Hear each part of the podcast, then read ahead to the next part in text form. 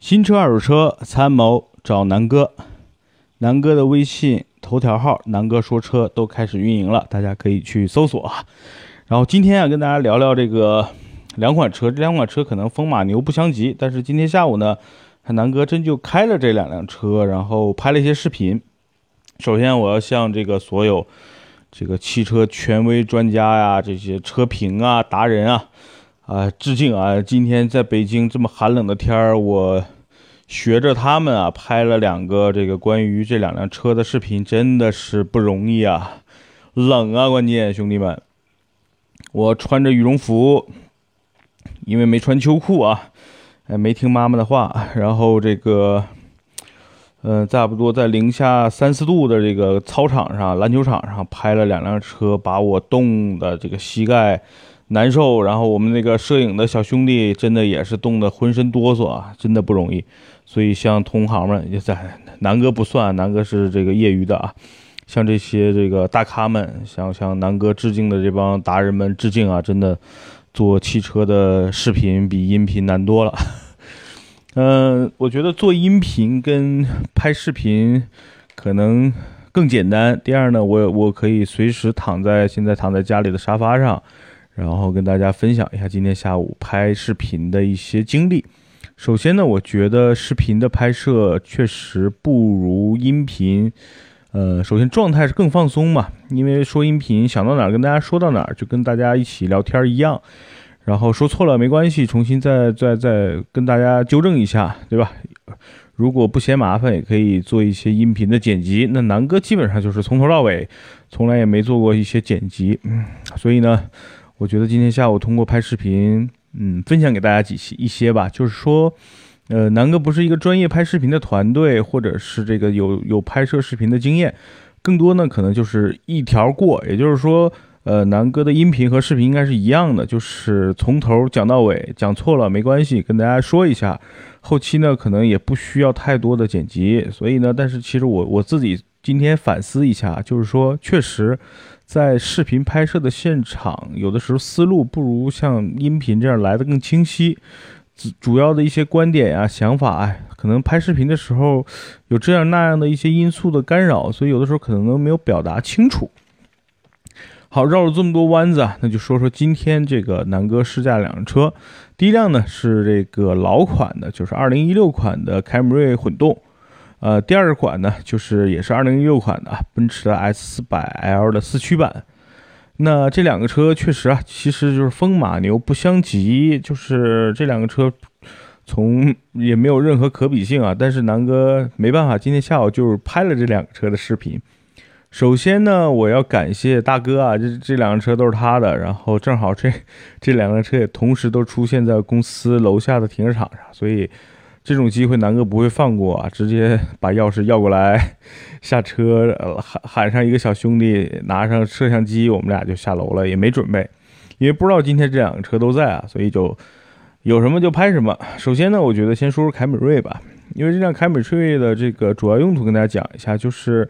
呃每天啊，这辆凯美瑞都是呃专职司机从，因为他住的很远啊，北京的一个远郊县，然后要进城。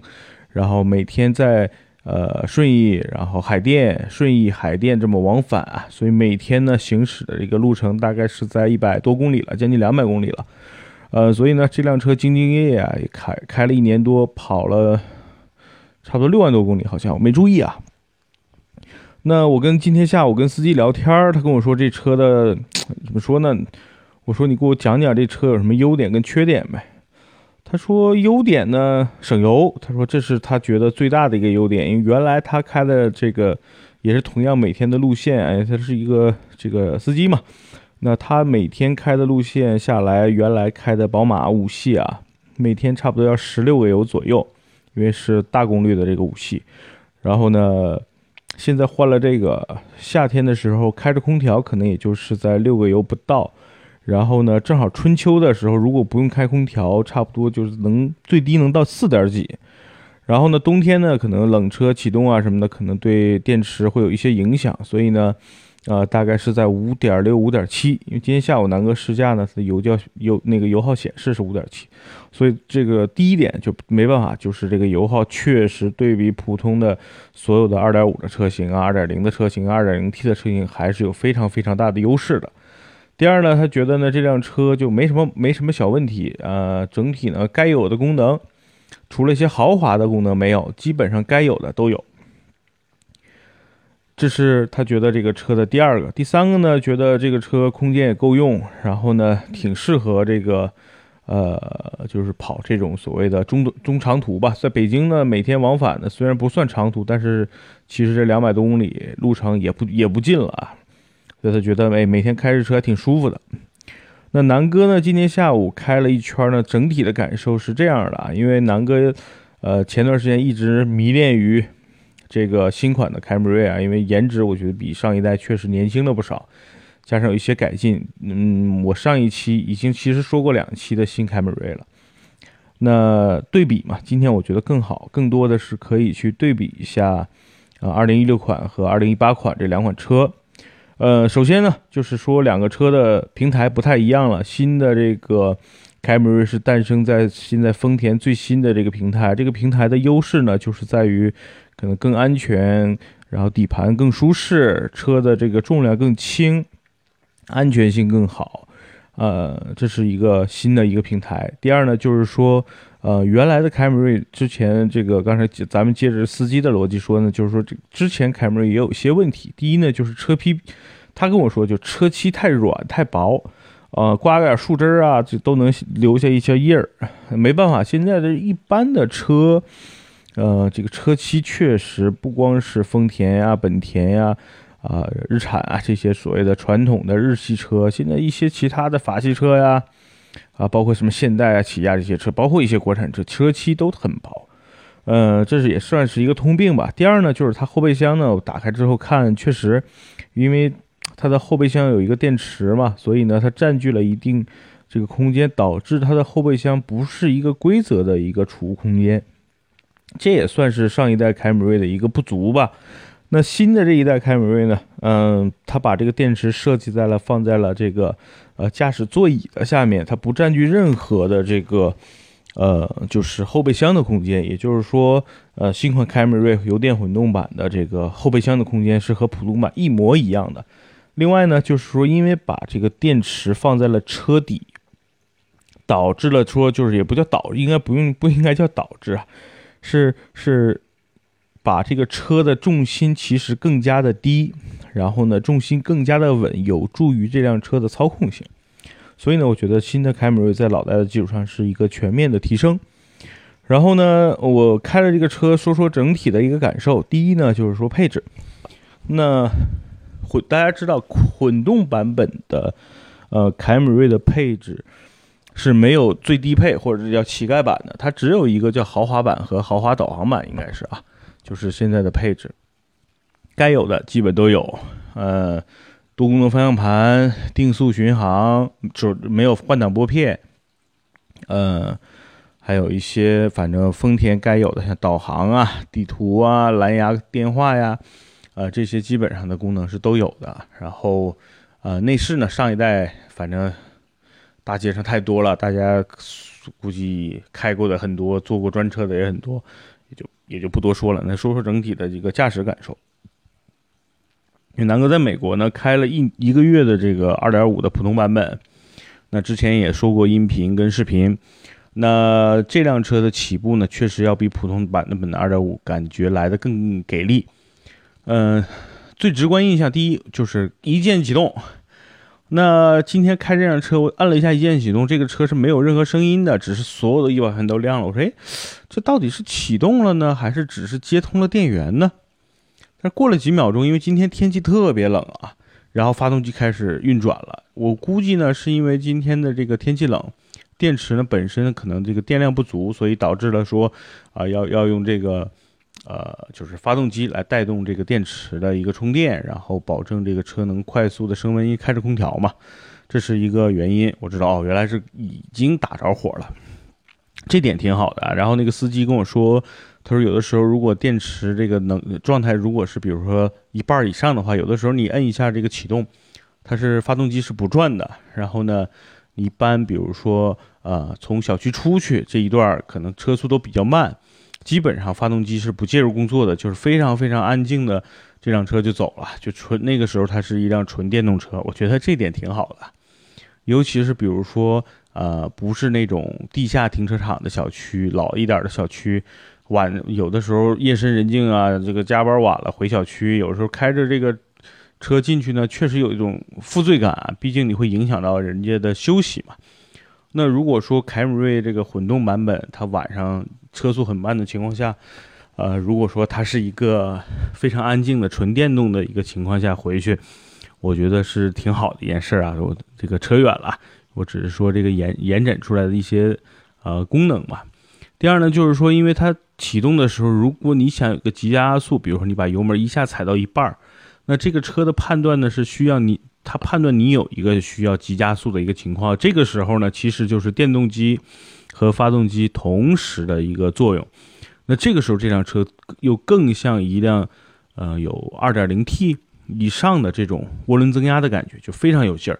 比普通2.0的这个发动机的区别在于什么呢？普通的2.0的涡轮增压，呃，2.5的这个发动机啊，就是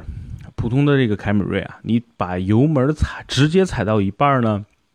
，OK，发动机的声音变得有点嘶吼了，呜上来。但是呢，动力不会特别快的，一下冲上去，啊，毕竟是自然吸气的二点五，没有涡轮增压嘛，所以呢，你会觉得，哎呀，声挺大，但是速度没冲起来，你会有这个顾虑啊。但是这款这个混动版本的没问题，你只要一脚油门踩下去，发动机的声音不如二点五普通版本的声那么大，但是爆发出来的动力，因为你会明显感觉到这辆车有点像四驱，感觉整个车身会往前窜。呃，加速的感觉有点像涡轮增压，所以呢，这个这是这辆车的最大的一个感受。第二呢，就是这个车的静音呢做的确实是不错的，因为南哥最近开的比较多的呢是汉兰达和宝马的幺幺六。那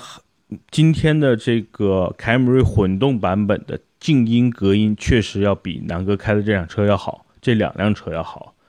呃，第二呢，就是方向盘，呃呃，它介于，嗯，比如说，它比这个奥迪的 A 四啊或者 A 六的方向盘要稍微重一点，但是呢，比这个日产的天籁的方向盘还要轻一点，所以呢，它的舒适度是要高于这个呃天籁的，就是它方向盘会比天籁要轻一点，这是我的一个直观感受。南哥现在比较喜欢安静。然后方向盘比较松啊，就是比较轻柔的这种车，所以凯美瑞还挺对南哥的胃口的。所以这是今天开这辆车，觉得突然想哎呀，找一个二手的，要么直接买个新凯美瑞混动。其实是有冲动去买这辆车的啊。所以呢，就是就是说这辆车给我带来第一加速很快，然后你想慢的时候它会很安静，因为发动机不转嘛。然后你想急加速的时候，发动机和这个电动机一起做功的时候，这种推背感或者叫急加速感非常好。然后第三呢，就是油耗。那我下午开了差不多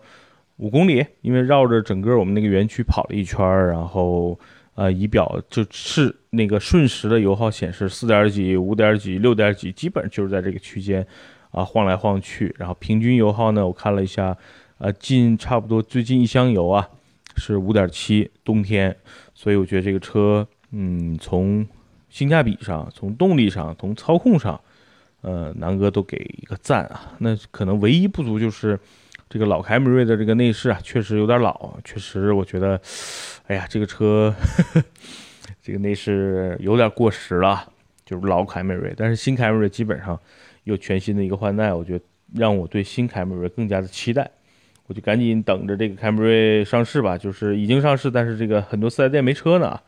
我估计到十二月中下旬吧，应该陆陆续都有试驾车了。南哥会第一时间去做一个试驾。那说说这个第二个车吧，那凯美瑞咱们就先说到这儿，就是说总结一下吧，就是老凯美瑞非常值得去入手，就是现在还有卖的，优惠力度应该是在三万以上了啊。如果大家现在啊想追求性价比的话，现在可以去入手老凯美瑞，嗯。或者是去找一些这个二手的，是值得推荐的。呃，优势劣势就是说，优势动力很猛，又很省油，然后呢，操控很舒服，这是优势。劣势呢，就是老凯美瑞的这个后备箱空间受了一定的影响。呃，第二呢，就是内饰有点寒酸，好吧，这就是凯美瑞。嗯，接着呢，咱们聊一聊，我觉得在这个世界上，除了那些豪车啊，就是所谓的什么宾利啊、劳斯莱斯啊这些啊。就是说，一般的豪华型轿车到头，我觉得也是奔驰的 S 了。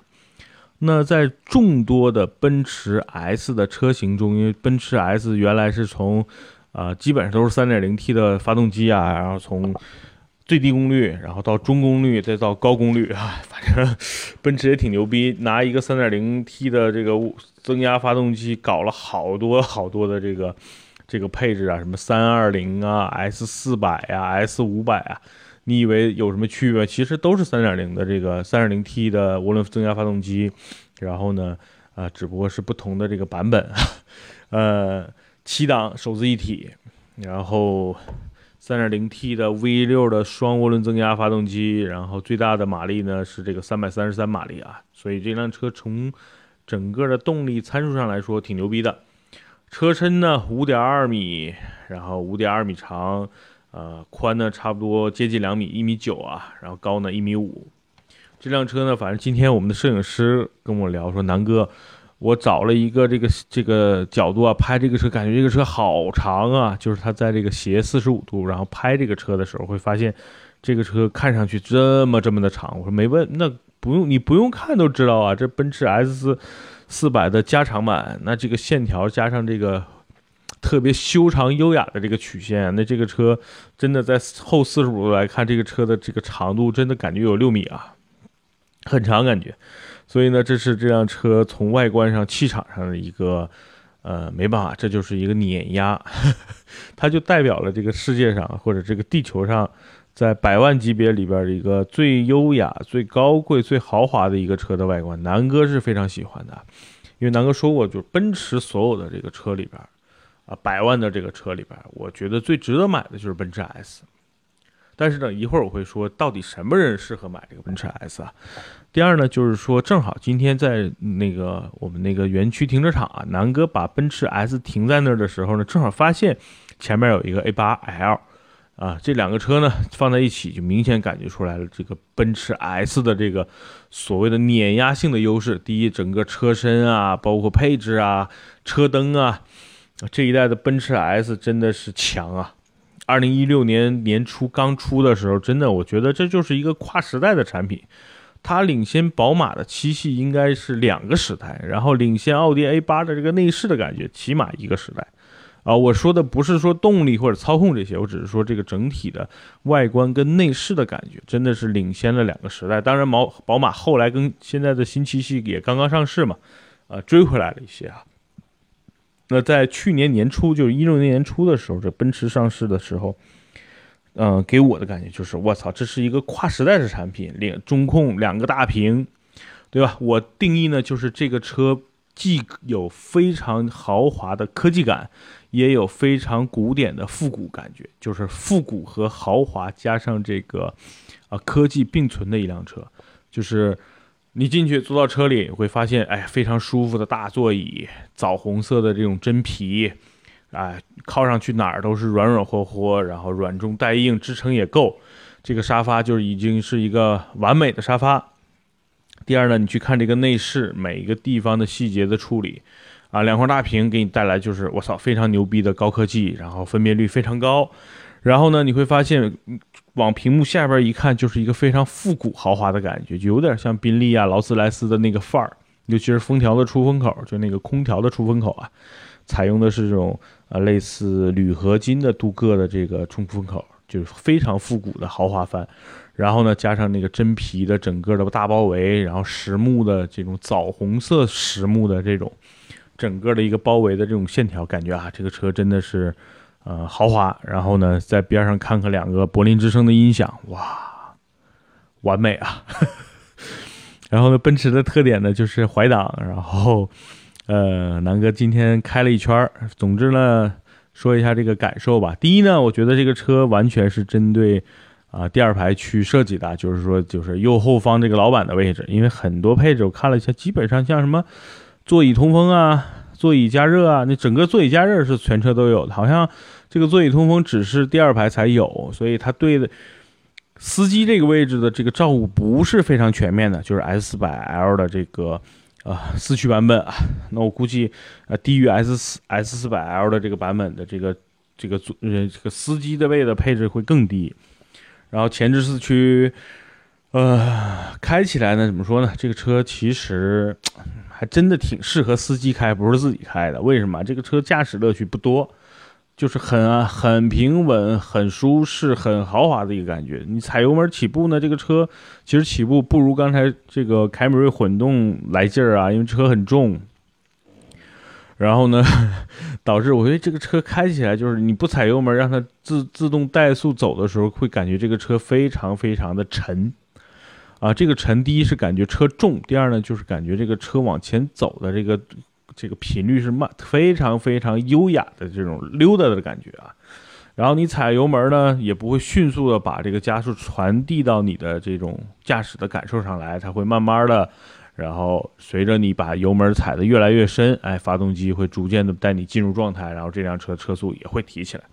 其实这个车只是说感觉上很慢很沉，但是真的这辆车你一脚油门踩到底，百公里加速也只要六点八秒啊。这也是一个接近两吨的车的一个加速的成绩啊，所以，呃，不要小看它的动力，但是它开起来给你的感觉，或者说它整个变速箱，它是一个七速的这个手自一体的变速箱啊，呃，变整个变速箱发动机调配的这个状态，就是一个让你非常优雅的驾驶这辆车。如果你一旦暴躁驾驶，让后排的乘客，让你老板感觉不舒服，你时时刻刻有可能被炒的可能。所以这辆车真的是为司机调制，然后让老板能够舒舒服服的坐在这个车里，打打电话呀、办办公啊、休息休息啊、看看风景啊、泡泡妹啊，对吧？所以这个车的设计用途是为后排设计的。那所以这个车整体来说就是为了这种线性的舒服、舒适，然后安静，然后呢过滤很多的颠簸，让坐在后排的你的老板也好、客户也好。哎，非常轻松惬意的度过这么一段啊旅程，所以这个车的初衷是这样的啊，所以呢，它开起来真的不如一些其他的，像宝马七系啊、宝马五系啊、宝马三系啊，包括奥迪 A 六啊，开起来带劲儿啊，所以，哎，开真是没什么意思的。但是整个车座里边的说的刚才说的这些配置，尤其是柏林之声那个音响，南哥正好把这个。呃，车上自带的一个应该是交响乐，啊放了一会儿，哇，这个高低音的这个起伏，啊，这种音声音带来的这种透，叫通透和透彻，哎，真的是啊，其他的一些普通音响或者像 BOSS 这种的音响所达不到的一个高度啊，没办法，一百这车全办下来差不多一百四十多，一百将近一百五十万呢，这钱在那放着呢，对吧？那总结一下吧，那这辆车呢，就是说，呃，全系啊，我觉得先吐个槽啊，就是说我吹毛求疵，因为虽然自己买不起，但是呢，我也要给这个奔驰 S 呢找找毛病。第一点呢，我觉得全系都没有安全气囊，就七部的安全气囊，这辆车整个安全气囊是有的啊，刚才口误啊，不然有 有。又有又有这个这个南哥的听众来喷南哥了啊！你哎，你又怎么又来黑奔驰了？没有，我刚才口误啊！我是说，它整个包奔驰 S 系列啊，全系是没有西部的这个安全气囊的，所以这是一个我不太理解的地方啊。但是是不是在这辆车在整个设计上可能已经达到了西部的这个完全安全啊？这是一个呃我嗯比较质疑的地方。第二呢，就是说。好像全系没有这个并线辅助系统，大家想想，现在差不多三十万左右的车，包括二十多万的车，啊，甚至十几万的车啊，都有并线辅助了。奔驰 S 是没有的。另外呢，像车道偏离呀，然后自动刹车啊这种也是没有的。另外呢，还有一个自适，当然因为没有所谓的自动刹车啊、车道偏离的系统，说白了是少了一个摄像头和一个整个的这个车机的安全被动系统。那它就没有自适应巡航，我觉得这也是这辆车，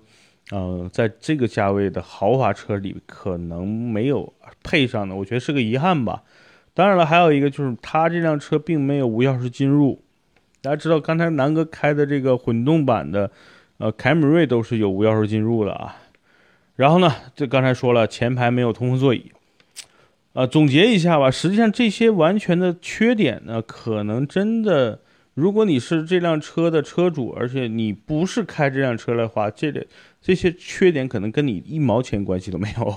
对吧？因为不是你开嘛，而且你雇佣的应该是一个专业的司机，所以像什么膝部安全气囊啊、并线辅助啊、车道偏离啊、自动刹车啊、自胜巡航啊、无钥匙进入啊、前排有没有通风座椅，跟你都没关系，你后排什么都有。所以确实啊，这是这辆车的一个定位，可能它就不是为了驾驶这辆这辆车的这个啊司机准备的。所以呢，它所有的一些音响啊等等，所有的一些舒适配置、安全配置，更多的会集中在右后方，也就是老板的座椅上。这是我要吐槽的一个地方啊。那这辆车给南哥留下最深印象的呢？怎么说呢？像这种外观啊，包括气场啊，包括这种特别长的空间线条啊，我觉得这些都没必要说，因为大家。闭着眼都知道，奔驰 S 它就具备这些特点。那给我的南哥说的呢，就是我震撼的呢，就是第一，哎，柏林之声音响，哦，这个音响是太值了！就是说，呃，在这个级别车有这样的音响是应该的。然后这辆这个音响给我的震撼是挺大的，啊，太喜欢这个音响了。第二呢，就是说，这个车整体的内饰和氛围灯给我的感觉是非常舒服。不一定是这种豪华的这种感觉，就是我觉得坐在这个车里就非常非常的舒服，光线控制，包括整体的内饰的颜色的搭配，再包括刚才说的一系列的东西啊，真的是感觉坐在车里，你从视觉上、感官上是非常舒服的，这是我喜欢的第二点。第三点呢，就是说这辆车其实有四块大屏，哪四块呢？就是呃前面有两块，对吧？驾驶的位置有两块非常高清的大屏，然后呢后后排这个。呃，也有两个娱乐系统的大屏，分辨率都非常高，基本上都是 iPad 的这个这个级别的水准，所以呢，这四块屏给我的感觉我也是非常喜欢的。好吧，那总结了一下吧，那这辆车到底是哪些人买？我自己来看呢，更多的是一些老板啊，对吧？做一些金融工作的呀，当然也有很多人自己在开 S S 系列啊，包括很多迈巴赫系列，对吧？但是我觉得这辆车是第一是一辆非常好的车，但是它不太适合你去自己驾驶，真的是不太适合你自己开，还是适合坐在第二排的位置。因为今天南哥感受了一下，坐在老板的位置上，我把前排的座椅稍微往前那么一一一一推，对吧？就是副驾的位置，哎，后排的空间真的很大。你有的人去拿拳头量这个车的这个空间，比如说拿冠道举例，现在冠道就是非常牛逼的后排。那这辆 S 四百可以用到夸张来说，因为南哥坐在后边翘着二郎腿没问题，是吧？然后呢，半躺着没问题。它后后排的这个座椅有好多调节的方式，你可以啊直着坐、侧着坐、半躺着坐，真的是葛优瘫也没问题啊。所以这辆车更多的应该是坐在后排，享受整个这辆车给你带来的啊舒适的空间，对吧？然后这种。呃，非常直观的视觉的体验，加上安静，包括这个柏林之声给你带来的这种啊听觉的体验，再加上整个车给你带来的就是你的所谓的极大的满足感，我觉得这是这辆车的一个初衷，它非常适合一些呃企业啊、老板啊，包括创业的，包括一些土豪啊。呃，南哥今天跟我们的摄像的小兄弟，我们俩说，这是就是我们应该是一个奋斗的目标。真的，比如说有机会能够买一辆这个车，再有一个专业的司机来来每天接送，是一个非常好的一个享受。哈 这也作为南哥近几年的一个目标吧，争取买一辆奔驰的 S，然后一定要有一个司机来每天啊来来驾驶这辆车，然后南哥体验一下后排的乘坐感，好吧？也希望有这么一辆车，南哥开着它，带着自己的家人啊、父母啊、孩子啊出去，让南哥为家人多多服务，让家人也体验一下这种啊科技啊、豪华呀、大奔给人带来的这种啊，这叫虚荣心的满足感，真正体验的一种呃真实感。我觉得这是这辆车能够给大家带来的。从精神层面、从物质层面、从心底层面、从面子层面、从各个层面带来的一些满足，好吧？奔驰 S 四百真的是值得拥有，并且可以去努力奋斗，设置为目标的。那凯美瑞的混动呢，就是眼前非常值得现在的奋斗的这些我南南哥这种这叫油腻中年人去驾驶它，去拥有它，对吧？性价比又很高，又省钱又省油，啊，面子也不跌 哈。然后呢，也没什么问题。总体来说，就是踏踏实实的经济适用男应该去拥有的一辆车。那这两辆车都是好车，南哥可以去买凯美瑞混动，并且把买购买 S 四百设定为一个自己的奋斗目标。好吧，今天呢就说说这两辆风马牛不相及，但是都值得拥有的两款车。今天的节目就到这儿，然后祝大家呃晚安。还有呢，就是南哥的微信和头条啊，南哥说车，呃。大家一定要多多支持，多多关注，谢谢大家，晚安。